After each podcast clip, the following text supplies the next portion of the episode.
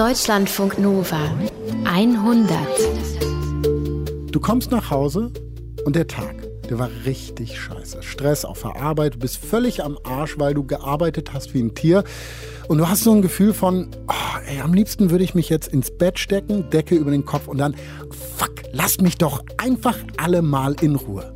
Und dann Schlüssel in die Wohnungstür, schließt auf und hörst schon drin einen Schrei. Dann so ein tap, kleine Schritte. Und wenn du die Tür aufmachst, dann springt dir was in den Arm und ruft, Papa!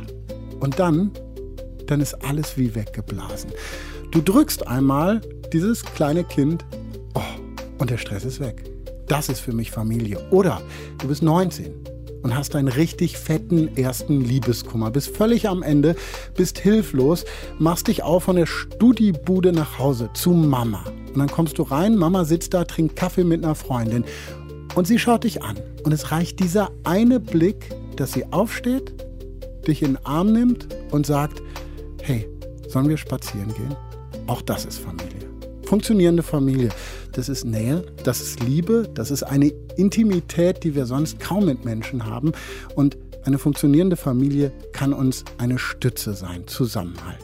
Familienbande. Was uns zusammenhält, so heißt Ausgabe 175 der 100. Martin Krinner ist bei mir im Studio, Redakteur dieser Sendung. Hallo Martin. Hi Paulus, grüß dich. Wir lernen gleich zwei sehr besondere Familien kennen. Eine davon ist die Familie Mewis und dass wir die kennenlernen, das liegt an Tabea Mewis, der Tochter der Familie. Genau, Tabea hat sich bei uns gemeldet und du rufst ja immer wieder dazu auf, hier am Ende der Sendung, wenn ihr Geschichten habt da draußen, dann meldet euch bitte bei uns. Mail at deutschlandfunknova.de. Ganz genau. genau. Und äh, genau das hat Tabea gemacht. Also sie hat uns eine Mail geschrieben und meine Kollegin Julia hat sich dann sehr, sehr lange mit ihr unterhalten.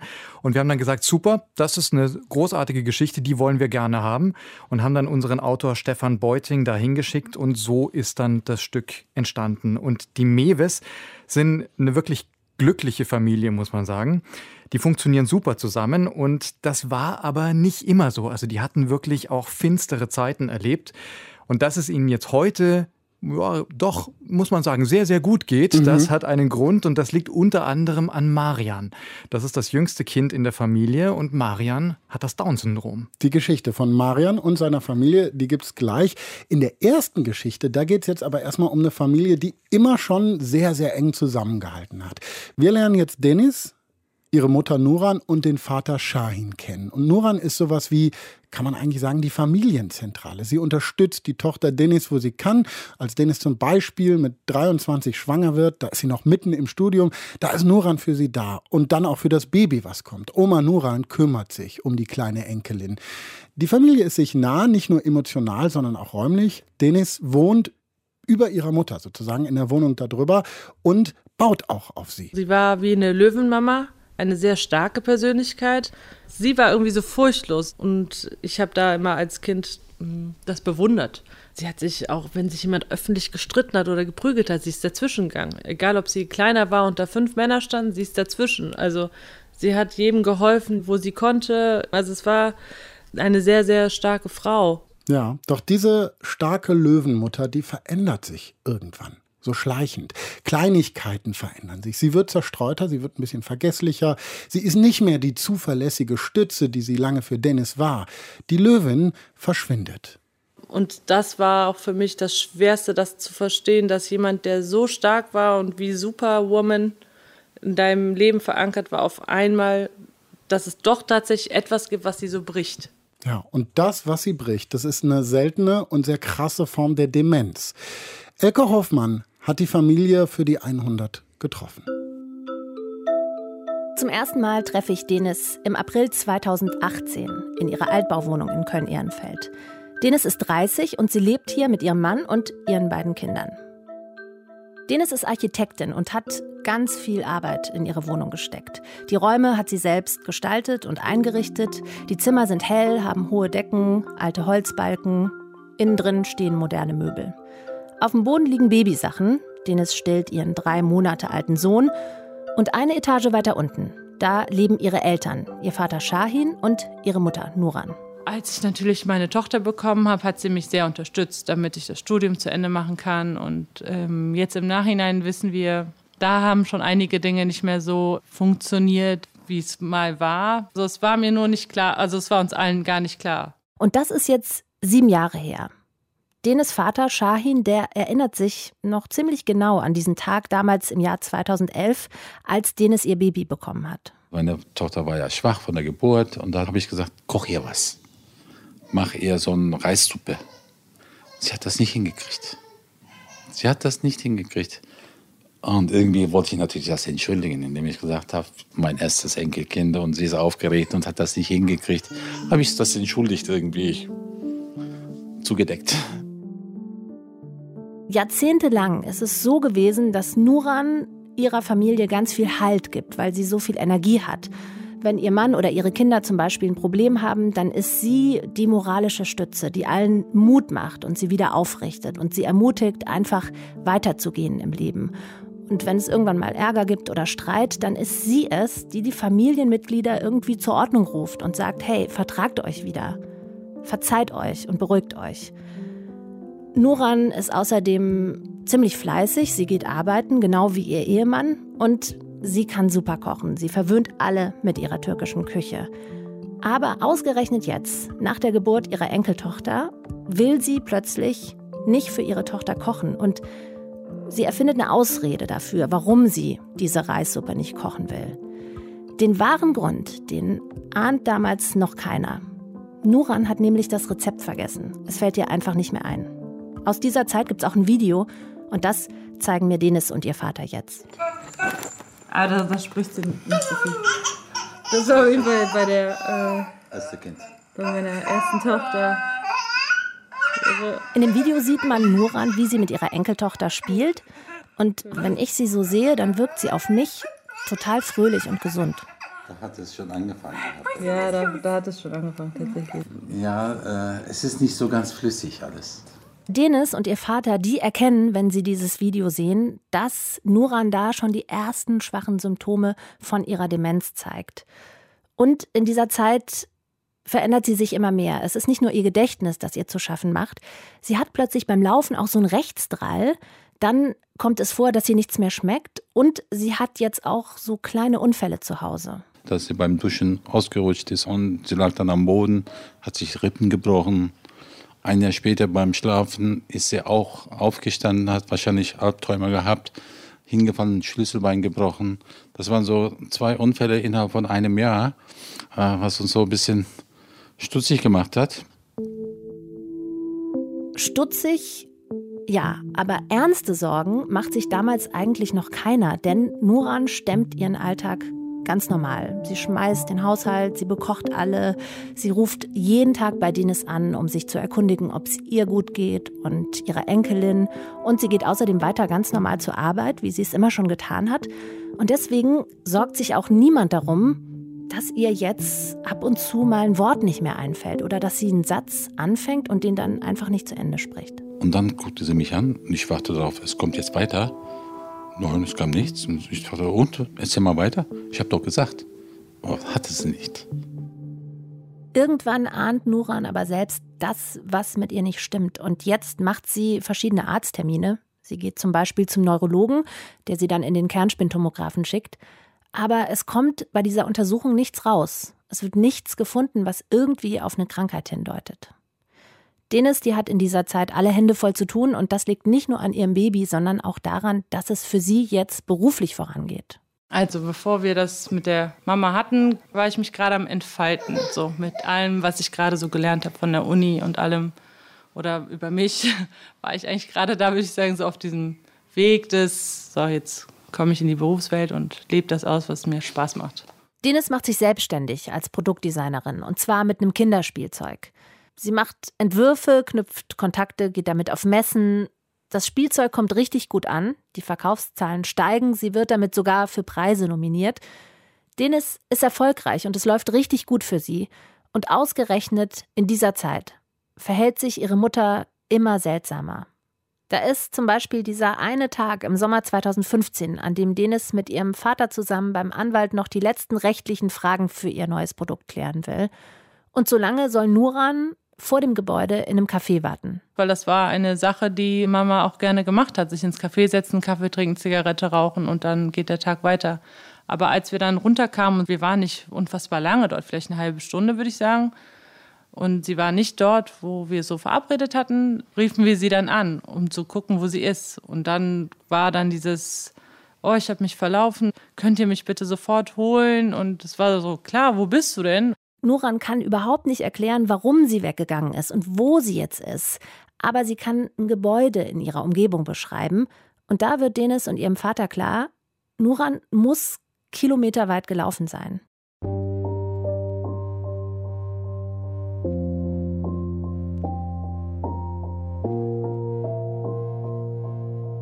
Irgendwann finden sie die Mutter dann im Eiscafé und sie ist total ängstlich und verschwitzt. Ich dachte so, ja klar bist du erschöpft, wenn du innerhalb von einer halben Stunde so schnell da irgendwie diese Straße runtergeballert bist.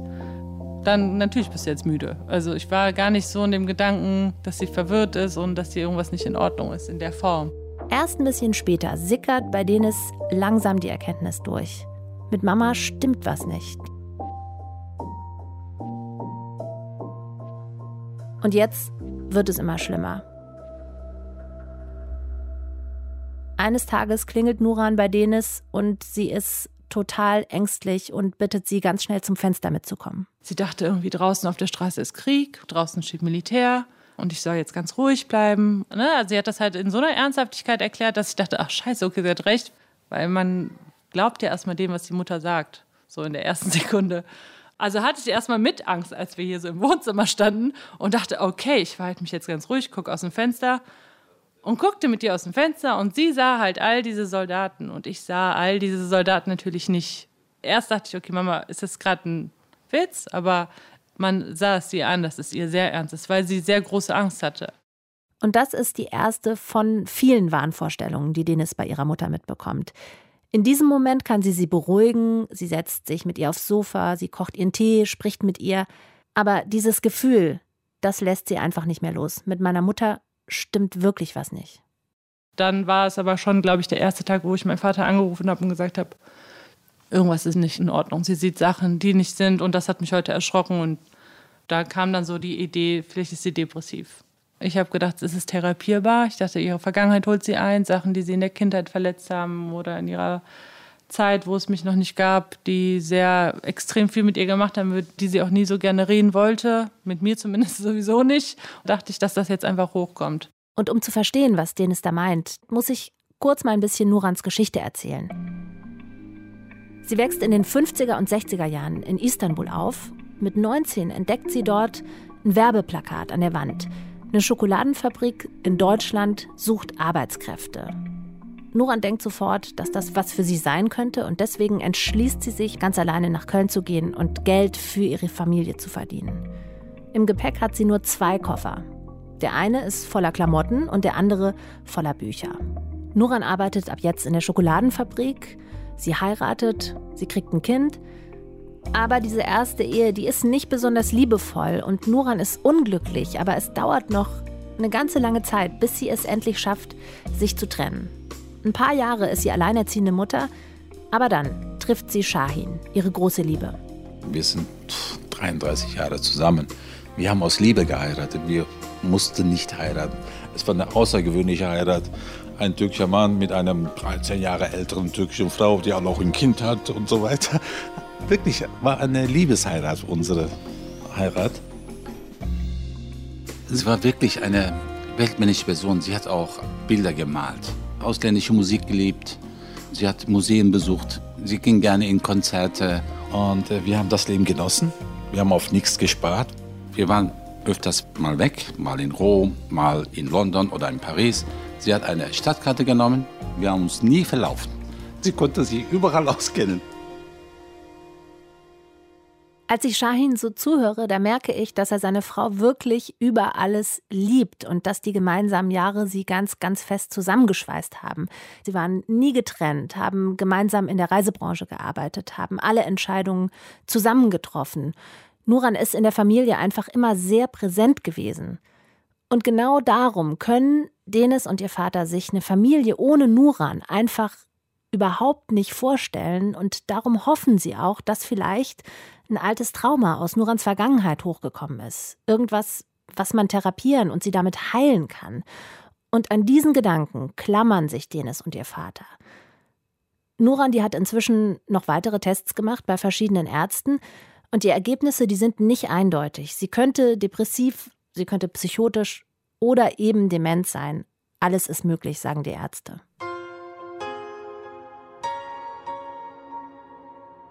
Mit der Demenz hat sich einfach keiner mit beschäftigt, weil für uns war so klar, natürlich hat die eine Depression, wir kriegen das hin. So, und beim vorletzten Gespräch bin ich einmal mitgegangen. Da hatte der Arzt angedeutet, dass es eine frontotemporale Demenz sein könnte. Nach dem Arzttermin fährt Dennis nach Hause und fängt sofort an zu recherchieren und liest zum ersten Mal über die frontotemporale Demenz.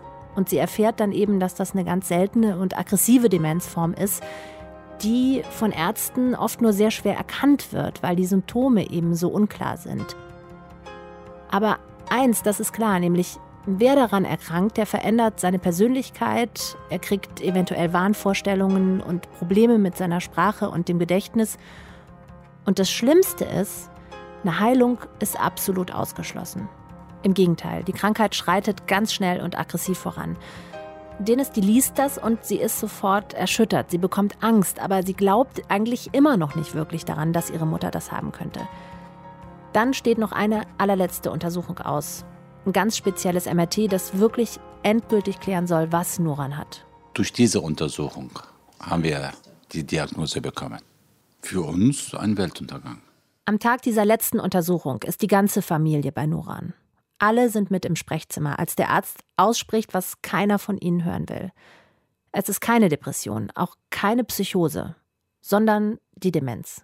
Wir haben eigentlich alle geweint. Ich war tatsächlich sehr, sehr wütend. Ich war erstmal so, sind Sie sich überhaupt sicher? Wie viel Prozent können Sie überhaupt sagen? Was sagen Sie uns hier gerade eigentlich? Ab da war mir klar, dass es jetzt doch das Schlimmste ist, was jetzt hätte passieren können man hatte keine Hoffnung mehr. Ne?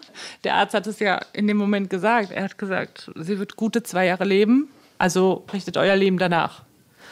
Alles, was du in dem Moment im Kopf hattest, ändert sich, weil du denkst, okay, jetzt habe ich nur noch zwei Jahre mit ihr. Das heißt, mein Leben werde ich danach richten. Nur Nuran selbst, die versteht die Diagnose schon nicht mehr. Sie sitzt da zwischen ihrer weinenden Familie und lächelt. Es tut ihr nichts weh und deswegen glaubt sie auch nicht, dass sie wirklich krank sein soll. Für Denis und ihren Vater bricht eine Welt zusammen. Trotzdem wollen sie nicht akzeptieren, dass es wirklich keine Rettung mehr für Nuran geben soll. Beide wissen, Nuran hätte wirklich alles für ihre Familie getan. Sie hätte jeden einzelnen von ihnen bis zum letzten gepflegt. Und deswegen wollen sie jetzt für Nuran dasselbe tun. Sie wollen für sie zusammenhalten. Ich würde sagen, mein Vater und ich haben erstmal Alternativen versucht. Ernährung umstellen, Mantras irgendwie an die Wände malen, damit sie sich das jeden Tag sagt. Wir schaffen das, wir kriegen sie wieder gesund. Das hat halt nicht geholfen. Logopädie hat nicht mehr geholfen, Ergotherapie hat nicht mehr geholfen.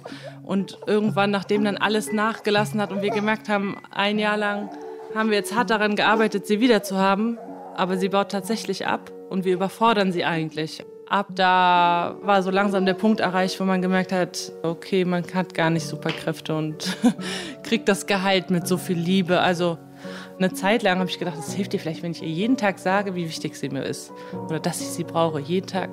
Aber es hat sie nicht geheilt. Jetzt begreift Ines, sie kann ihre Mutter nicht retten. Sie muss sich verabschieden, auch von der Familie, wie sie bisher gewesen ist. Und diese Erkenntnis, die stürzt Denis in ein ganz tiefes Loch. Das Spielzeug, das sie entwickelt hat, interessiert sie nicht mehr. Und die Anfragen dazu, die beantwortet sie jetzt kaum noch. Man ist so wie taub. Alles ist so dumpf. Nichts macht so richtig Spaß, nichts schmeckt, nichts ist schön und dann verkriechst du dich. Und so habe ich es auch gemacht. Also ich war viel zu Hause und ich habe viel geweint und viel die Nächte geweint. Also ich habe nicht verstanden, warum passiert uns das, wieso ist das so, wieso gibt es diese Krankheit. Wieso kann ich sie nicht heilen? Wieso gibt es nichts, was wir tun können? Wieso müssen wir einfach zugucken? Und zu dieser großen Trauer der ganzen Familie kommt jetzt noch ein ganz praktisches Problem. Nuran braucht nämlich durchgehend Pflege. Und für alle ist sofort klar, ein Heim kommt überhaupt nicht in Frage. Shahin pflegt seine Frau zwar liebevoll und ganz geduldig zu Hause, aber er muss auch arbeiten gehen. Und deswegen springen Denis und ihre Schwester so oft ein, wie sie nur können. Denis schmeißt zum Beispiel beide Haushalte, sie kocht so oft, wie sie kann für ihre Mutter. Aber sie merkt ziemlich schnell, dass sie das an ihre Grenzen bringt. Und das liegt nicht an dem Arbeitspensum, sondern an was anderem. Ich habe es tatsächlich so mental nicht verkraftet, dass sie mich von Tag zu Tag immer weniger erkannt hat oder mich verwechselt hat oder ja, mich dann, ohne dass sie es will, ne, das ist mir schon klar, aber auch schlecht behandelt hat. Ich habe es auf jeden Fall hart unterschätzt. Also das hat mich dann schlaflos gemacht, traurig gemacht, heulend. Also ich habe dann versucht, nicht vor ihr zu weinen, bin immer hoch, ne, also und nach ein paar Monaten habe ich dann so eine ja, die Notbremse gezogen und meinem Vater das kommuniziert, dass ich das nicht mehr hinkriege. Als Dennis das sagt, ist allen klar, dass sie eine andere Lösung finden müssen. Und deswegen bittet die Familie eine Bekannte, regelmäßig zu helfen. Das entlastet alle ein bisschen. Das Problem ist nur, dass sich Nurans Zustand jetzt wirklich immer weiter verschlechtert. Bis es dann so ausgeartet hat, dass sie nachts aufstand, einfach ins Wohnzimmer ging, Fenster aufmachte, oder die Haustür aufmachte und hochging, einfach so. Dann haben wir natürlich gesagt, okay, dann schließen wir eben ab nachts. Aber dann stand sie dann halt auf, mitten in der Nacht, zwei, drei Uhr, und sie ließ mich nicht mehr an sie heran. Wenn ich ihr gesagt habe, komm Schatz, lass uns wieder ins Bett gehen, sie sah mich an wie ein Fremder. Hat dann irgendeinen Gegenstand genommen, sie hätte mir nie ein Haar gekrümmt. Hat sie auch nicht getan, aber komm mir nicht näher, hieß es dann so in dem Augenblick. Nuran wird jetzt zur Gefahr für sich selbst und für andere. Und deswegen entschließen sich Dennis und ihr Vater schweren Herzens zu einem Schritt, den sie bisher entschieden abgelehnt haben. Sie geben Nuran Tabletten, die sie ruhig stellen. Jetzt hat sie keine Halluzinationen mehr. Sie kann durchschlafen, aber ihr eigener Wille, der ist weg. Ihr Geist ist wie erloschen. Es ist für mich erstaunlich, was so eine winzige kleine Tablette bei einem Menschen anstellen kann. Der Arzt hat uns gesagt, sie wird nicht an ihrer Krankheit sterben, sondern an den Nebenwirkungen dieser Medikamente. Es wird ihr Herz angreifen, sie wird irgendwann mal einen Herzstillstand bekommen. Also ich tue ihr eigentlich im Grunde genommen nichts Gutes, ja. Ja, ich vernichte sie irgendwo mit, indem ich ihr das so gebe. Aber gleichzeitig ist das ein wahnsinnig primitiver Egoismus, dass man seine Ruhe hat dadurch. Jedes Mal, wenn ich ihr Medikamente gab, hatte ich schlechtes Gewissen. Ich besuche Dennis zum ersten Mal im April 2018 und da ist die Diagnose drei Jahre her. Mittlerweile hat Nuran so abgebaut, dass sie nur noch im Bett liegt und an die Wand starrt oder schläft. Und wenn Dennis versucht, mit ihrer Mutter zu sprechen, dann bekommt sie eigentlich selten eine Antwort. Sie merkt jetzt immer mehr, dass sie wirklich auf sich alleine gestellt ist. Ich habe das mal geträumt, aber ich finde das ein ganz gutes Bild dafür, dass ich in der Wüste mit ihr stehe und sie geht immer weiter weg. Und sie wird immer kleiner, genau. So empfände ich das ein bisschen. Also da hätten sie mir lieber alle ihre Arme und Beine abgenommen und sie wäre irgendwie noch da. Aber es geht einfach jeden Tag Stück für Stück geht sie einen Schritt weiter weg. Und es ist auch für Shahin wirklich unerträglich, seine Frau in diesem Dämmerzustand zu erleben. Aber ganz selten gibt es noch so kleine Momente mit Nuran, die Shahin wirklich überglücklich machen. Das sind so Sekunden, was man so an ihr hat. Wenn ich so persönliche Sachen frage wie, liebst du mich noch oder liebst du mich überhaupt, dann gibt es sofort eine direkte Antwort wie ja, sehr viel. Heute lebt meine Mutter noch, aber sie lebt auch irgendwie nicht mehr. Also sie lebt so vor sich hin, sie überlebt, sagen wir es mal so, der Körper überlebt, aber sie als Person, was sie war, ihre Persönlichkeit ist über die letzten Jahre, ich würde fast sagen wöchentlich, Tag für Tag weggegangen dieser Zustand, dass man niemandem so lange zuschaut beim Sterben gefühlt, finde ich auch nicht schön. Ganz lange droht sich Dennis in diesem Schmerz zu verlieren. Sie lässt sich hängen. Sie hat kaum noch Kraft für ihre Kinder und für ihren Ehemann. Denn Nuran, die war so stark in ihrem Alltag verankert und die beiden hat so viel verbunden, dass Dennis sich jetzt wirklich überhaupt nicht vorstellen kann, ihre Mutter loszulassen. Sie braucht anderthalb Jahre, bis sie merkt, ich muss mein eigenes Leben leben, ich muss nach vorne schauen. Und sie sucht sich eine neue Aufgabe. Sie will einen Master machen in Architektur und vielleicht sogar ein Demenzforschungszentrum entwerfen, um wenigstens irgendwas Positives aus der Krankheit ihrer Mutter zu machen. Und dann passiert noch was anderes. Dennis wird zum zweiten Mal schwanger. Sie freut sich natürlich riesig darüber und will diese Freude auch unbedingt mit ihrer Mutter teilen, so wie bei der ersten Schwangerschaft. Aber Nuran, die versteht es einfach nicht. Dennis versucht ihr zu erklären, dass sie schwanger ist, ohne Erfolg. Irgendwann gibt sie es dann auf. Aber dann gab es ja diesen einen Tag relativ am Ende der Schwangerschaft, als mein Bauch dann schon sehr, sehr groß war und sehr deutlich eigentlich auch dann für sie anscheinend war. Und an diesem einen Tag war das diesmal so, dass sie auf mich zukam, was sie auch sehr selten macht in ihrem Zustand und mir dann gesagt hat, ach, du kriegst ja ein Kind. In dem Moment habe ich gemerkt, oh mein Gott, sie hat es verstanden. Also in der nächsten Sekunde war sie wieder weg, hat wieder den Raum verlassen. Aber diese paar Sekunden, die sie da mit mir die Freude geteilt hat, hat mich total glücklich gemacht. Anfang 2018 kommt Dennis Sohn zur Welt.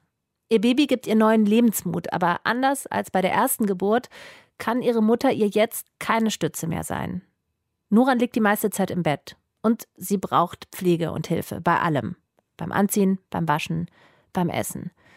Dennis vermisst Nuran. Sie trauert um ihre Mutter fast so, als sei sie schon gestorben. Aber Nuran ist noch da. Immer wenn ich aufräume, habe ich in letzter Zeit das Glück, dass ich immer wieder so ein Briefchen von meiner Mutter finde.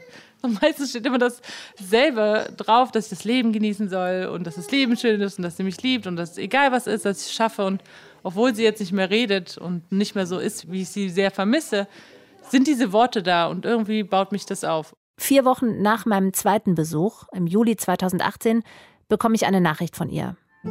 Sie schreibt, meine Mama hat uns verlassen. Sie ist gestern eingeschlafen. Nuran hatte einen Herzinfarkt eine Woche vor ihrem 69. Geburtstag. Sie ist gestürzt und hat sich dabei verletzt. Dennis ist bei ihr. Sie belebt sie sogar wieder. Ihre Mutter kommt noch ins Krankenhaus, aber sie schafft es nicht mehr. Dennis hätte ihr einen friedlicheren Tod gewünscht, aber es tröstet sie auch, dass sie ihre Mutter in den letzten Lebensminuten begleiten konnte. Die Familie beerdigt Nuran in Istanbul. Das war schon sehr heilend, weil es sich so richtig angefühlt hat, dass sie dort ist, dass sie das bestimmt gewollt hätte. Und ich habe mich danach tatsächlich so gefühlt wie diese Anspannung, die all die Jahre da war, weil man die ganze Zeit Sorgen um sie hatte und sich immer gekümmert hat oder sie so gesehen hat. Diese Anspannung war weg. Sie hat jetzt ihre Ruhe und sie hat ihren Frieden. Und es war aber auch so zwiegespalten. Auf der einen Seite ist man so erleichtert, dass diese Krankheit vorbei ist, aber jetzt ist sie ja wirklich weg. Ich habe meine eigene Trauerfeier mit Freunden gemacht in Köln am Rhein und das hat sehr geholfen. Ich habe so meine Trauer eher weggetanzt. Ich habe so alle Lieder, die ich von klein auf mit ihr verbinde, ganz laut am Rhein gehört. Sie hat Rosen geliebt und Rosen in, in Rhein geworfen und das war sehr heilend, dieses gemeinsame Sitzen und heulen, heulen, heulen.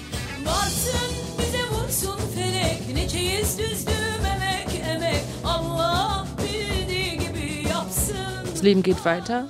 So, meine Kinder sind pures Leben, jeden Tag, morgens, mittags, abends. Aber man denkt auf jeden Fall intensiver nochmal, was möchte ich eigentlich im Leben? Und mein Studium will ich schmeißen zum Beispiel und was anderes studieren. Und ich denke so, ne, ich mache das einfach. Ich habe ja nichts zu verlieren. Es ist nur das eine Leben. Es geht sehr schnell vorbei. Es ging so schnell mit ihr. Zwei Jahre sind irgendwie nichts. Es fliegt so. Zack. Das ist mein Leben. Am Ende muss ich damit glücklich sein. Und dann will ich nichts mehr bereuen. Ich will einfach nichts mehr bereuen.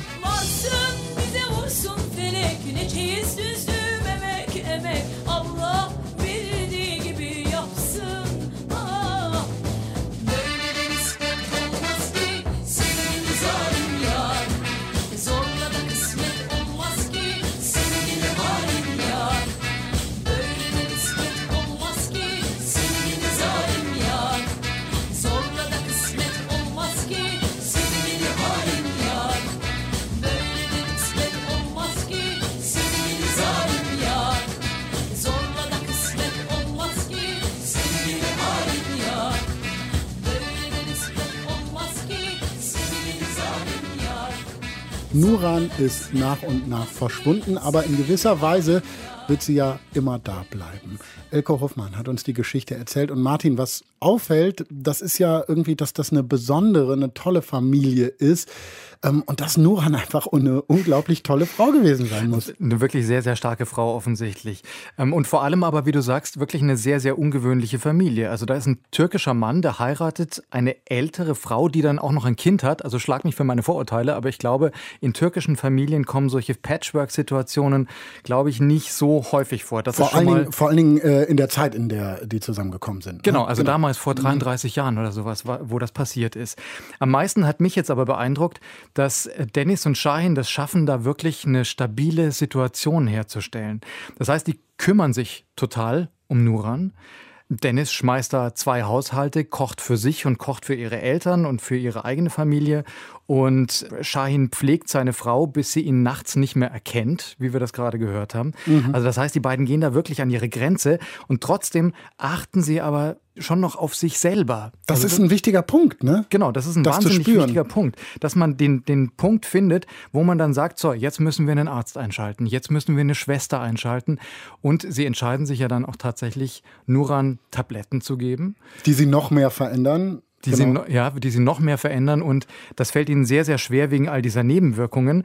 Aber dadurch schaffen sie es wirklich, so eine Stabilität herzustellen und können dann eben Nuran zu Hause pflegen. Und ich habe den Eindruck, wenn Nuran da mitentscheiden hätte dürfen, dann mhm. hätte sie gesagt, ja, macht das so, passt auf euch auf. Passt auf euch auf, weil sie ja auch immer auf äh, ihre Tochter und ihren Mann aufgepasst hat, offenbar. Und man muss ja auch noch mal dazu sagen, Martin, dass äh, Nuran total jung war, also im Verhältnis, als sie dann gestorben ist, 69 Jahre ist sie alt geworden. Das heißt, die Demenz ist mit 66 losgegangen. Das ist ja noch kein Alter, heutzutage mhm. jedenfalls. Meine Mutter ist 62 äh, und da kommt man dann schon ins äh, Grübeln. Ne? Und mal drüber nachdenken, ja, das sind so Sachen, die können passieren. Ne? Bei der Familie von Dennis und Nuran und Shahin, da, da waren die schon sehr, sehr dicht. Aber das ist ja nicht immer so bei mhm. Familien, dass sie so dicht zusammen sind, bevor sowas passiert. Ja, genau. Bei mir ist es jedenfalls nicht so. Also ich, meine Mutter wohnt in der Nähe von München und da liegt von Köln aus liegen da so ungefähr 600 Kilometer dazwischen. Das mhm. ist schon eine größere Distanz. Genau. Und da kann so eine Nähe gar nicht sein. Und dann ist es umso wichtiger, glaube ich, für uns mal nochmal klar zu haben, wir sollten mit unseren Eltern reden, ganz, ganz dringend. Auch mit unseren Großeltern, aber schon mit unseren Eltern. Äh, was kann kommen? Weil es kann was kommen. Und wie würden wir dann damit umgehen, wenn wir jedenfalls nicht so dicht sind? Genau, ich glaube, das ist auch so das, was ich jetzt von dieser Geschichte mitnehme. Es ist wirklich wichtig, dass man drüber redet. Und weil ich glaube, so unsere Situation ist jetzt mehr oder weniger diejenige, wir müssen uns in Zukunft immer mehr um unsere Eltern kümmern. Also bisher war es so, die Eltern kümmern sich um uns, aber jetzt ist das umgekehrt. Und da muss man dann halt reden, was soll ich machen, wenn eine schwierige Situation kommt. Wenn man jetzt in der Nähe wohnt, dann ist es relativ einfach. Wenn man weiter weg wohnt, dann ist es schon komplizierter. Aber umso wichtiger sind dann wirklich Absprachen, Stichwort Patientenverfügung, vielleicht auch Stichwort Testament schreiben, solche Dinge. Das ist unangenehm, sich mit dem Tod oder mit, ähm, mit, mit Krankheiten auseinanderzusetzen. Ja, das will man erstmal nicht. Man aber, will ja auch, dass die da bleiben. So. Genau, aber es ist wichtig. Ja, und nur so können Familienbande dann auch funktionieren, wenn man miteinander redet. Familiengeschichten heute in der 100. Ähm, und wir kommen jetzt zur zweiten Familie, die wir kennenlernen. Über diese Familie haben Leute schon viele nette Dinge gesagt im Netz. Hi, ich wollte euch nur mal sagen, wie sehr er mich beeindruckt. Schreibt zum Beispiel Lisanne. Ihr seid so eine tolle Familie. So voller Liebe. Das tut richtig gut. Und das schreibt jemand anders über diese Familie. Diese Nachrichten hat Tabea Mewes bekommen. Es sind zwei von wirklich hunderten positiven, begeisterten Reaktionen, die sie auf ihrem Blog bekommen hat. Tabea bloggt nämlich über ihre Familie, über ihre Eltern Martina und Matthias und über ihre Brüder Tillmann und ganz besonders über ihren Bruder Marian. Marian hat das Down-Syndrom und Tabeas Blog heißt deswegen Not Just Down. Und wenn man da liest, dann liest man über den Alltag der Familie, über die vielen guten Dinge, die es so gibt, was eine Familie bewegt. Man liest über eine glückliche Familie. Und man hat das Bedürfnis, diese Familie kennenzulernen. Und genau das machen wir jetzt. Stefan Beuting ist vor ein paar Tagen nach Westfalen gefahren, genauer nach Schloss Holte-Stuckenbrock. Das ist in der Nähe von Bielefeld. Zu Tabea Mewes und ihrer Familie ist er gefahren, um herauszufinden, wie die das machen mit dem Familienglück.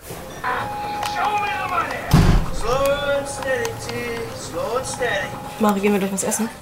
Mama hat in der Küche ein Menü aufgefahren, das glaubst du gar nicht. Das hier ist Tabea. Und wie alle anderen auch, ist sie gerade super hungrig. Das Problem ist, das Mittagessen war ausgefallen. Und jetzt kriegen wir einfach nicht die Kurve, weil auf der Konsole läuft ein Ballerspiel.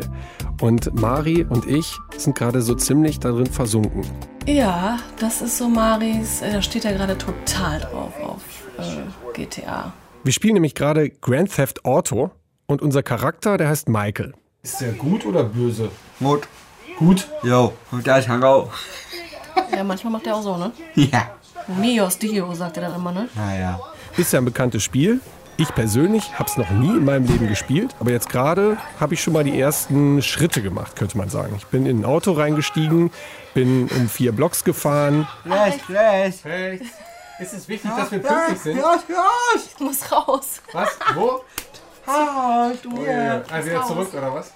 Ja. Ja, und ich habe rumgeknallt und habe sogar jemanden umgebracht.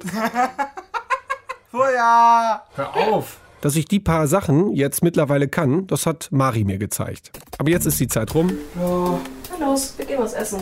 und die Mama, die das zubereitet hat, heißt Martina. Und der Tisch ist voll gedeckt. Da drauf steht frisches Brot, so ein Salat aus diesen griechischen Reisnudeln mit frischen Kräutern und Tomaten, dann Gurke aufgeschnitten, Wurst, Käse. Wunderbar. Stefan fragte vorhin äh, so zentrale Punkte oder wo seid ihr, wenn ihr Familie seid oder was Aha. ist wichtig? Du? Und dann haben wir gesagt, hier, hier, dieser Tisch, dieser dicke, den hat ein Freund von uns gebaut, einen dicken Eichentisch, weil er gesagt hat, den alten Tisch, der wackelt alles. Ihr braucht einen richtig festen, der was aushält, auf dem man tanzen kann. Und dieser Tisch, der ist wirklich, der hat schon so viel mitgekriegt. Mhm. Ich finde, das, das, das spiegelt uns schon wieder, ne? so zusammen essen. Mit uns am Tisch sitzt der Vater, Matthias. Und zwischen Matthias und mir sitzt Marian. Marian dürfen manche auch Mari nennen, seine Freunde. Und äh, tollerweise habe ich die Erlaubnis gerade schon bekommen. Und zwischen Mari und mir steht so ein kleines Töpfchen mit Frischkäse. Frischkäse Natur, allerdings mit Meersalz. Wir beide sind uns relativ schnell einig, dass dieses einfache Brot mit dem Frischkäse, dass das eigentlich fast alles ist, was du brauchst. Mari, hast du Ja. den Frischkäse gleich aufgebraucht? Da kann man dranbleiben. Ne? Das ist gut. Dein kleines, esst den auf? Ja, ja. ein kleines Privatdöschen, ne? Mari. Teilt ihr euch das? Ja, kann man sagen. Also wir haben immer den Pott zwischen uns, schieben den hin und her und zwischendurch wechseln wir so einen Blick, der sowas heißen soll wie schmeckt gut, ne? Ziemlich lecker. Ja. Und ich merke, wie ich auf einmal mich total entspanne, weil ich echt ein mulmiges Gefühl im Bauch hatte. Ich war mir nicht sicher, ob wir uns gut verstehen, ob wir irgendwie so eine äh, Ebene miteinander finden. Denn das Problem ist, also mein Problem mit ihm ist, dass Mari Trisomie 21 hat. Das ist kein Gendefekt, aber eine Genvariante, eine Besonderheit. Und bei Mari kommt hinzu, dass er eine Lernschwäche hat und halt überhaupt nicht flüssig spricht. Aber für mich ist es der erste Weg, das mit dem Sprechen. Und wenn das nicht klappt, ja, dann bin ich erstmal aufgeschmissen. Ja, und dann auf einmal klappt es total gut. Und meine Bedenken vom Anfang, die kommen mir auf einmal total lächerlich vor. Wir haben einfach diesen Frischkäse, schieben den uns hin und her, total selbstverständlich, ohne Worte. Er gibt mir einfach das Gefühl, hey, du gehörst dazu. Und das ist es. Wir haben guten Draht, ohne Worte. Bei Mari und in der Beziehung, die man mit Mari hat, fallen bestimmte Dinge, die man sonst als total essentiell für menschliche Beziehungen beschreiben würde, möglicherweise weg. Zum Beispiel über Gott und die Welt sprechen. Und uns alle verbindet mit Mari was viel Unsichtbareres irgendwie und was deswegen für mich fast schon wertvoller vielleicht ist, weil ich fühle mich nirgendwo so warm umarmt, wie wenn ich mit Mari zusammen bin. So, und dann ist Mari mit dem Essen fertig, steht auf und geht noch vorbei an seinem Papa und umarmt den so von hinten, ganz sanft. Nein. Mari, kommst du einmal zu mir? Ich will auch einmal kuscheln. Ah, nee, Ich wollte gerade ins Öhrchen beißen. Ich weiß nicht. Ja, ja. ja klar, weiß ich nicht. Nicht heiße Ohren machen, lass mal so lösen. Tabea will auch heiße Ohren. Du bist gemein. Nur Poppy. Ja, aber Tabea kriegt keine Umarmung, die geht leer aus. Bei diesem Abendessen fällt mir auf, was die hinbekommen haben. Eine unheimlich warme, ja im besten Sinne schöne und heile Familienatmosphäre. Und mir kommt so ein Satz von einem alten Liedermacher in den Kopf. Je kaputter die Welt da draußen, desto heiler muss sie zu Hause sein. Und die haben das hingekriegt.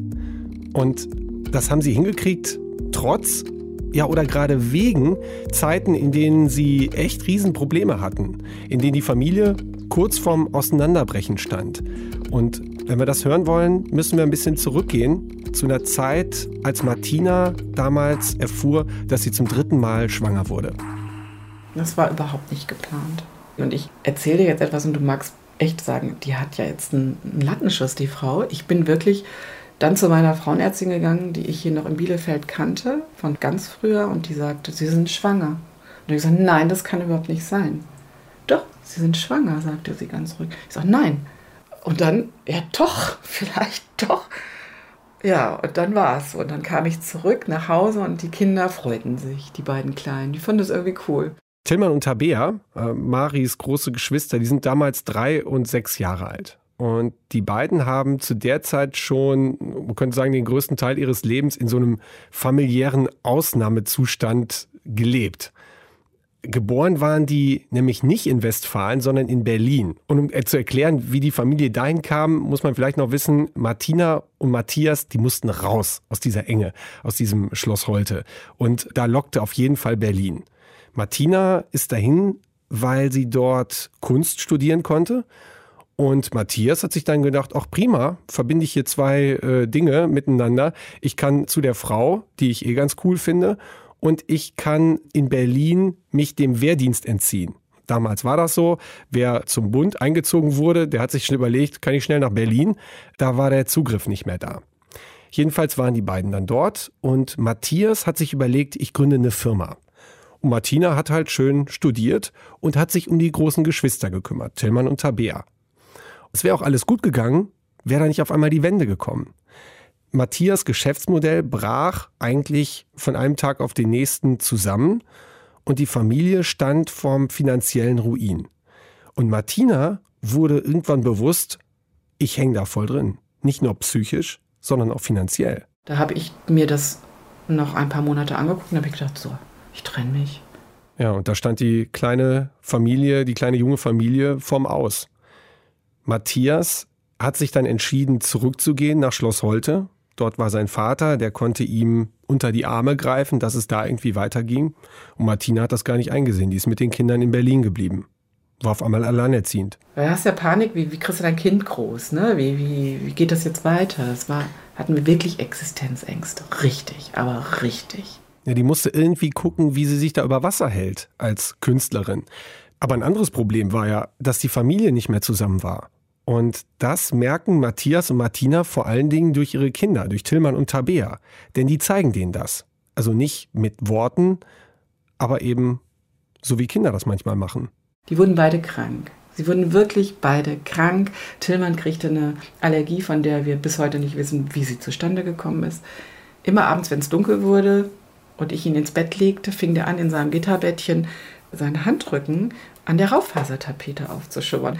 Tabea bekam auch, die kriegten alle Juckreiz und alles Mögliche stellte sich ein. Und ich war so verzweifelt. Spätestens jetzt ist allen klar, dass Berlin zwar nicht funktioniert hat, aber äh, dass das Trennung, jetzt die einen in Schloss Holte und die anderen in Berlin, dass es auch nicht funktioniert. Und dann habe ich gedacht, oh Gott, das geht jetzt so gar nicht, was hier passiert. Und dann bin ich immer an den Wochenenden, bin ich immer nach Schloss Holte gefahren mit den Kindern. Das war dann hier, regulierte sich das so ein bisschen. Und ähm, in Berlin fing das aber immer wieder an unter der Woche. War dann irgendwann klar, dass das so nicht geht. Und Martina packt die Koffer, packt ihre Kinder unter die Arme und geht zurück von Berlin nach Schloss Holte, zurück in die Heimat. Und ich dachte, boah, wir wohnen plötzlich im Paradies.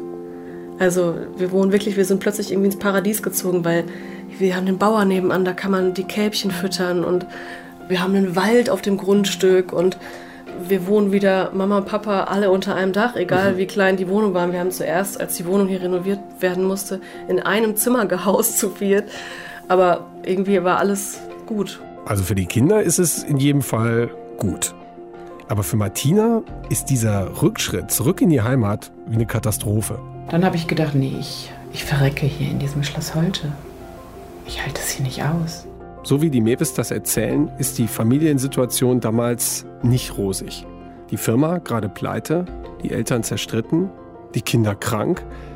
Die Trennung, die können Martina und Matthias gerade noch mal so abwenden. Aber die Familie fängt sich jetzt gerade wieder und nun erfährt Martina, dass sie wieder schwanger ist. Martina ist damals 37, die gilt als spätgebärend. Das Trisomie 21-Risiko, das hängt mit dem Alter zusammen. Bei einer Frau mit 20 ist es sehr klein, 1 zu 1500. Und bei Martina liegt das statistisch bei etwa 1 zu 180. Das ist also achtmal wahrscheinlicher. Meine Frauenärztin sagte mir, Sie werden ja jetzt 38, wir haben da so ein Limit und mit 38 macht man eigentlich eine Untersuchung bei Ihnen. Also, aber ich, das müssen Sie natürlich wollen. Ich will Ihnen das jetzt nicht auf. Sie sind ja noch nicht, Sie werden ja erst. Und da habe ich gedacht, das ist jetzt auch ziemlich blöd, ne? Also, dass sie sich jetzt an ein paar Monaten da aufhängt. Aber sie merkte einfach, dass ich eine Grundeinstellung habe. Ich hatte die Grundeinstellung, nee, das war für mich aber immer schon klar. Ich sortiere hier nicht aus. Ich sortiere hier nicht aus. Das sind diese Momente, wo Martina sich hundertprozentig ihrer Sache sicher ist. Aber es gibt auch die anderen. Ich wollte es nicht wissen, weil ich vielleicht auch Schiss hatte. Angst hatte, vielleicht in meinen Abgründen was zu entdecken an Emotionen, die dann sagen, nee, komm, das willst du doch nicht. Martina entscheidet sich auf jeden Fall gegen Pränataldiagnostik. Und am 15.11. ist es dann soweit. Das war eine Bilderbuchgeburt und der war so süß und der kam und ich habe gedacht, boah, ey, das ist so ein netter Bursche, niedlich. Und dann wurde der so weggetragen, wie man das immer macht. Ne? Mein Mann natürlich gleich mit. Und dann kam der wieder rein zu mir mit dem Baby auf dem Arm und sagt, weint, da ist was nicht in Ordnung. Die denken, es ist was nicht in Ordnung. Ja, da ist was nicht in Ordnung. Martina fragt den Arzt, was ist, kriegt aber keine richtige Antwort. Und Matthias kriegt auch keine Antwort. Fährt nach Hause mit diesem vagen Befund und diesem komischen Gefühl. Da stimmt was nicht. Ich hatte ja diese Vorahnung von vor Maris Geburt. Ich hatte ja diesen Albtraum in der Nacht seiner Geburt. Also, dass das Baby auf die Welt kommt und einfach nur so ein Fleischkloß ist und ganz gruselig aussah. Und es war wirklich ein ganz, ganz grausiger Albtraum. Und dann komme ich morgens hier in der Küche vorbei und da sitzt Papa mit in den Händen vergrabenen Augen und ganz verheult und ich frage, was ist los? Und dann hat er mir das gesagt, ja, also, der sieht ganz süß aus, aber irgendwie soll was nicht stimmen. Mit dem stimmt irgendwas nicht und ich dachte sofort, scheiße. Weil man nichts Genaues wusste, aber ein Verdacht im Raum stand, den hat man natürlich weiter rausgetragen in die Familie und da waren alle natürlich, was? Alles nicht blendend, alles nicht super und keiner wollte mir zum Kind gratulieren. Und es kommen Nachbarn und sagen, es tut uns ja so leid und wir können dir nicht gratulieren. Und dann gedacht, hallo, hey, warum könnt ihr mir nicht gratulieren? Ja, das ist ja so traurig, ne? Das ist ja so traurig, da soll ja nicht alles in Ordnung sein bei deinem Kind. Berlin, das war für Martina sowas wie die Flucht aus dieser Enge von Schloss Holte. Und jetzt wird ihr so klar, was sie an Schloss Holte eigentlich auch nicht mochte. Leute, die ihr sagen, dass sie ihr nicht zum Kind gratulieren können, weil was anders ist. Weil in Schloss Holte wenig Spielraum ist für Dinge, die von der Norm abweichen. Ich glaube, es ist sowas mit Scham erfüllt. Ich glaube, dass es auch aus dem Glauben kommt, dass man einen Makel hat als Elternteil, wenn man jetzt so gestraft worden ist, ein behindertes Kind zu haben. Kennst du den Spruch von Luther? Hüte dich vor den Gezeichneten. Das hat Luther gesagt. Hüte dich vor den Gezeichneten, vor den Buckeligen, vor den Hinkenden. Da kommen Nachbarn und haben so ein ganz anderes Gefühl als Martina. Können ihr nicht gratulieren zu dem Kind und geben ihr schon vor, wie sie das jetzt zu sehen hat. Dieses Gefühl von irgendwie, da passt was nicht mit den Nachbarn, da stimmt was nicht hier in dieser miefigen Enge. Das hat sie damals nach Berlin getrieben. Aber jetzt ist sie wieder hier. Mit einem Kind, was von der Norm abweicht. Es ist nicht leicht für Martina, das, diese ganzen Gefühle so draußen zu halten. Was ihr in der Zeit total hilft, ist die Sache durch die Augen von Tillmann und Tabea zu sehen. Die freuen sich einfach wie Bolle auf ihren neuen kleinen Bruder. Boah, ey, und dann habe ich natürlich, erstmal habe ich geheult, klar, ich bin in ein, wirklich in eine Trauer reingegangen und habe aber auch gedacht, das darf ich, Das ist auch okay. Und dann habe ich mich aber ganz schnell wieder gepackt. Also dann habe ich gedacht, so Moment, das kann ja so nicht weitergehen. Also Martina hat die Schnauze gestrichen voll von diesem Mitleid, was von außen auf sie reinkommt und gegen das sie sich eigentlich überhaupt nicht wehren kann. ey, da ist die Tür, kannst gleich wieder nach draußen gehen, ne? Hast du gesagt? Ja, das war dann zwischendurch so, dass ich dann irgendwann nicht mehr wollte, dass ich dann einfach das nicht mehr hören wollte. Ja, wie vorher schon mal gesagt, je kaputter die Welt da draußen ist, desto heiler muss sie zu Hause sein. Und die Mewis entschließen sich jetzt, genau daran zu arbeiten. Kaum ist Martina mit Marian aus der Klinik wieder zurück, überschütten sie ihn natürlich erstmal mit dieser ganz normalen Mewis-Portion Liebe und Fürsorge. Und dann kümmert sich Martina aber darum, dass Marian alles an Frühförderung und Unterstützung bekommt, was nur irgendwie möglich ist. Ergotherapie, Gymnastik. Dann auch Logopädie. Martina tut alles. Sie kontaktiert den Arbeitskreis Down-Syndrom, sie hält Kontakt zu einem der damaligen Top-Spezialisten. Marian entwickelt sich gut. Der war mit zwei Jahren trocken, der brauchte keine Windeln mehr. Da gibt es ja auch andere Themen. Ne? Da gibt es Kinder, die sind mit sieben Jahren noch nicht trocken. Die Kindergartenzeit läuft auch gut. Mari hat zig Freunde, die auch nachmittags manchmal nach Hause bringt. Aber dann steht die Grundschule an. Und da heißt es auf einmal, für Marian ist hier kein Platz. Ja, dass man keine Erfahrung hat und ähm, dass das ähm, geistige ähm, Förderung, die ein Kind dann ja braucht, das können wir durch die Sozialpädagogen hier jetzt gar nicht decken, weil die haben ja alle auch Schwerpunkte, ne, Förderschwerpunkte. Die Logik dahinter, er soll an eine entfernte Förderschule, weil die da eben perfekt auf ihn eingestellt sind. Aber Martina sieht das anders. Die sagt, kurze Wege sind wichtig zur Schule. Die sagt, dieses Umfeld mit Freunden direkt vor Ort, das tut Mari gut. Und deswegen setzt sich dafür ein, dass er vor Ort an die Grundschule kommt, schreibt Briefe an die Schulverwaltung, ans Land, an die Kommune. Aber die wollen nicht.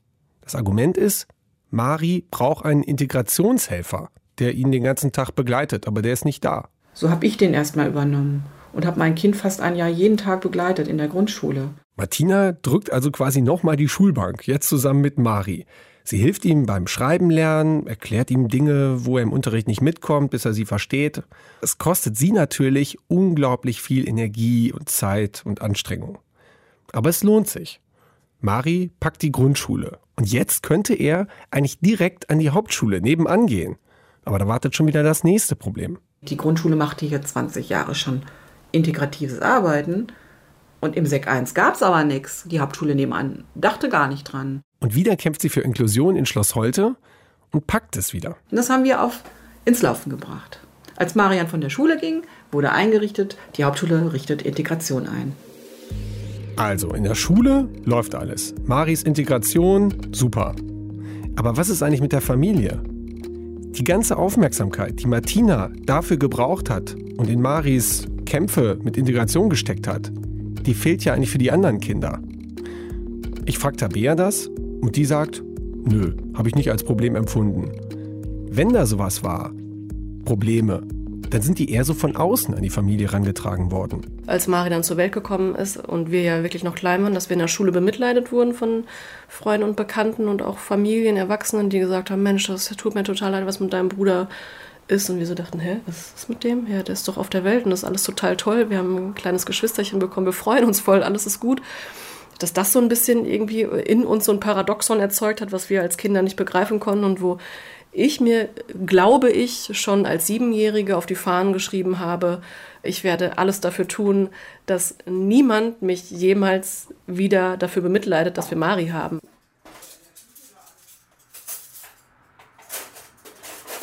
Mittlerweile ist das Abendessen rum. Der Tisch ist fast abgeräumt und auch der Frischkäse mit Meersalz ist schon wieder im Kühlschrank. Tabea und ich sitzen dort noch und sie erzählt mir von ihrem Familienblog, in dem sie diese ganzen Geschichten, auch welche, die wir jetzt gerade gehört haben, eben erzählt und erzählt von ihrem Verhältnis zu Mari heute. Mari und sie telefonieren ungefähr zwei oder dreimal am Tag, wenn Tabea in Bielefeld ist. Aber auch jetzt gerade brummt schon wieder das Handy. Kleine Sprachnachricht von Mari, der eigentlich nur zwei Zimmer weiter sitzt. Eben hat er übrigens, das führe ich dir mal gerade vor, weil es auch an dich gerichtet war. Komm. Komm jetzt. Der Mann soll Mama, auch kommen. komm. Mama soll auch Okay, kommen. tschüss. Okay, tschüss. Danke, raus. Michael ist zu Hause im GTA-Spiel. Warte, warte, warte. Ich warte, warte, warte. Das ist typisch Mario. Leicht ungeduldig, Ja. ja. Der Mahahan Komm mit. Komm. Oh, ich war zu kommt spät. jetzt. Auf Not Just Down im Netz, auf ihrem Blog, schreibt Tabea, dass das Leben mit einem Kind oder einem Bruder wie Mari ja manchmal anstrengender und manchmal auch härter ist, als man sich das so vorstellt. Aber manchmal auch schöner, weil du einfach durch diese Auseinandersetzung dazu gezwungen bist, immer wieder zu unterscheiden, worauf kommt es eigentlich an im Leben? Was ist dir wichtig und was ist eben überhaupt nicht wichtig? Mari, kann man so sagen, hat den Mewes dabei geholfen, genau dafür ein Konzept zu entwickeln. Was nicht wichtig ist, ist nämlich Agal. Anstatt egal sagen alle egal, aber egal hat noch eine krassere Bedeutung, weil bei Mari, wenn Mari was egal ist, dann ist es halt wirklich egal. Der sagt das nicht so, ach egal, ja komm, mach ich gerade, sondern Egal. Das, und dann überprüfen wir und er hat recht. Es ist wirklich Ja, ganz, egal. viel ist einfach egal. Also wie viel ist egal, um das man sich so sorgen muss. Und dieses Egal von Mari, das haben schon ganz viele Freunde auch, sowohl auf Tillys Seite als auch auf meiner Seite. Alle möglichen Leute sagen Egal, sogar bei mir auf der Arbeit. Die Familie Mewes, ganz besonders Martina, die haben jahrelang gekämpft. Für Marian, für seine Inklusion in Schloss Holte. Nicht immer einfach. Das hat sie geprägt. Und heute haben sie eine gemeinsame Geschichte, weil sie das zusammengepackt haben. Also ich finde, unser Leben hier auf Erden ist ein Wimpernschlag. Schau dir das Universum an. Wir sind hier maximal 80 Jahre so im Schnitt. Was ist das für eine lächerliche Zeit? Ich glaube, dass wir verstanden haben als Familie, dass irgendwie das Leben was von uns will. Und wir nicht immer sagen, ich will was vom Leben. Das Leben will irgendwas von mir. Und wie meistere ich das jetzt mal am besten? Dass die Mewes heute so eine glückliche Familie sind, das hat viel damit zu tun, dass sie vor den Problemen und Herausforderungen, die sie hatten, einfach nicht weggelaufen sind. Dass sie immer miteinander darüber gesprochen haben und auch mit anderen. Jetzt gerade aktuell über Tabea und die Hashtag NotJustDown Homepage. Aber da hat mir hier eine Freundin geschrieben, Tabea, ich sitze hier gerade, schaue den Beitrag aus der ARD, damit ist dieser Hier und Heute Beitrag gemeint, und mir laufen die Tränen über die Wangen, weil es mich einfach so, so unfassbar rührt, wie sehr man deine Liebe zu Mari in allem, was du tust, mit, oh Gott, ich sofort heulen, mit, oh, kann ich weiterlesen? Ja, das hat mich total gerührt.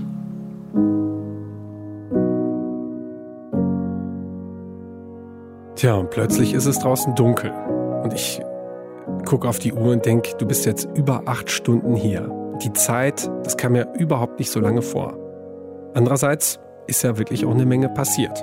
Ich habe gelernt, wie man GTA spielt, bin um den Block gefahren, habe jemanden umgelegt. Wir haben unheimlich viel geredet. Dabei habe ich gemerkt, dass Tabea und Martina gut zuhören können. Und das haben sie wahrscheinlich auch von Mari gelernt. Inwiefern er seiner Familie beigebracht hat, so gut zuzuhören, das konnte ich mit ihm selber jetzt nicht besprechen.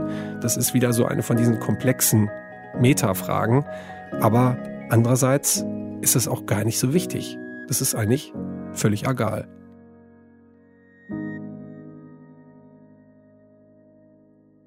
Ja, und dieses Wort werde ich in meinen Wortschatz mit aufnehmen. Agal ist ein tolles Wort. Stefan Beuting hat die Familie Mewes getroffen für die 100. Und Martin Stefan hat es ja am Ende wunderbar beschrieben. Ne? Mari hat seinen Eltern, seinen Geschwistern, der Familie beigebracht, zuzuhören. Und das ist was, was mir auch schon bei anderen Familien mit behinderten Kindern aufgefallen ist, dass die Kinder irgendwie was bewirken und irgendwie das Leben dieser Familie entschleunigen oder den Kompass neu ausrichten und zwar auf das Wesentliche, also auf die Familie, dass durch diese Kinder alle Mitglieder der Familie bewusster miteinander umgehen, sich irgendwie eben mehr zuhören. Und diesen Eindruck hatte ich bei Nathalie de Dreux, die ja uns mal besucht hat, die Frau mit Down-Syndrom, die mit ihrer Mutter hier in der Sendung zu Gast war. Den hatte ich eben auch bei anderen Familien mit behinderten Kindern, die ich kennengelernt habe. Und ja, das war oft so ein besonderes Klima in den Familien, wie man sich eine funktionierende Familie Mhm. irgendwie vorstellt. Ganz genau. Und das Krasse ist jetzt, zurzeit wird ja diskutiert, ob die gesetzlichen Krankenkassen die Kosten für den Bluttest übernehmen werden. Mhm. Also für diesen, für diesen Bluttest, den schwangere Frauen machen können. Wo sie dann auch zum Beispiel das Down-Syndrom bei ihren Kindern erkennen. Und da hat Nathalie de Dreux ja auch mit uns drüber gesprochen, dass sie das total schwierig findet. Und das war ja auch irgendwie ihr ein großes Anliegen, ne? äh, darüber zu reden. Genau, dass man, dass man das bewusst machen muss und dass man Ja. darüber reden muss.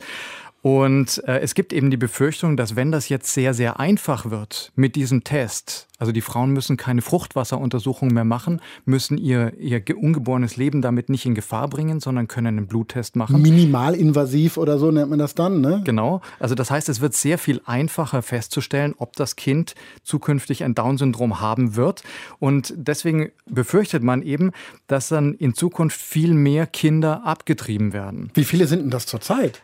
Es gibt da eine Untersuchung von, äh, der, von der Uni Zürich, die hat, das ist jetzt schon eine Weile her, in den 90er Jahren hat die eine Untersuchung gemacht und hat festgestellt, dass von den Eltern, die erfahren haben, dass ihr Kind Down-Syndrom haben wird, haben 95 Prozent das Kind abgetrieben. 95 Prozent.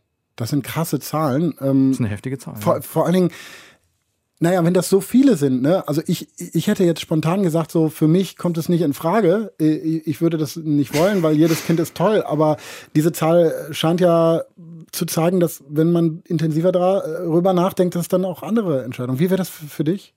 Also bei mir, ich muss sagen, ich würde es ehrlich gesagt lieber nicht wissen wollen, weil mir geht es ähnlich wie dir. Also, oder ich glaube zu wissen, dass wenn ich es wüsste, ich wäre hoffentlich gegen eine Abtreibung. Aber das ist natürlich, das sagt sich jetzt sehr, sehr leicht daher. Ich war Mhm. nicht in der Situation. Das hat ja Martina auch im Beitrag äh, einmal gesagt, dass, dass sie, ähm, wenn sie es gewusst hätte, wäre sich, sie hat dann sowas gespürt in sich, dass es vielleicht dann doch nicht ein Ja gewesen wäre Genau. zum Leben ne, von Mari. Und ich glaube, was da ganz wichtig ist, ist, die äh, Leute mit Down-Syndrom, die leiden ja nicht unter ihrer Behinderung. Also das heißt, du, du ersparst ja dem werdenden Leben da kein Leid, das es dann irgendwann mal haben wird. Das sagt sich sehr, sehr leicht daher. Und deswegen hätte ich, glaube ich, auch Schwierigkeiten, Leuten vorzuschreiben, wenn sie in der Situation sind, Vorschriften zu machen, ob sie ihr Kind abtreiben dürfen oder nicht. Und ich glaube, ganz viele Leute laufen da eben mit Vorurteilen durch die Welt und denken sich, ähm, wenn so ein behindertes Kind kommt, das zieht mir dann wahrscheinlich den Boden unter den Füßen weg. Also zu Deutsch gesagt, mein Leben wäre dann versaut, aber das ist gar nicht so. Und genau das hat man jetzt in der Geschichte gerade eben gesehen. Deswegen nochmal Dankeschön, Tabea, dass du uns die Geschichte an uns herangetragen hast, dass wir dir erzählen konnten. Und das ist ja auch das, was Tabea antreibt, muss man ja Genau. nochmal sagen, ne? dass sie darüber schreiben will und äh, auch äh, will, dass Leute hören, nein, das ist bereichernd für eine Familie und das kann ja eine Familie vielleicht sogar noch glücklicher machen oder in dem Fall überhaupt äh, glücklich machen. Also danke Tabea für die Geschichte und äh, das gilt natürlich auch weiterhin für euch alle da draußen. Ne? Schickt bitte uns eure Geschichten, von denen ihr sagt, wir sollten die mal erzählen hier in der 100. In der nächsten Sendung zum Beispiel geht es um Außenseiter. Da könnten wir auch noch was gebrauchen.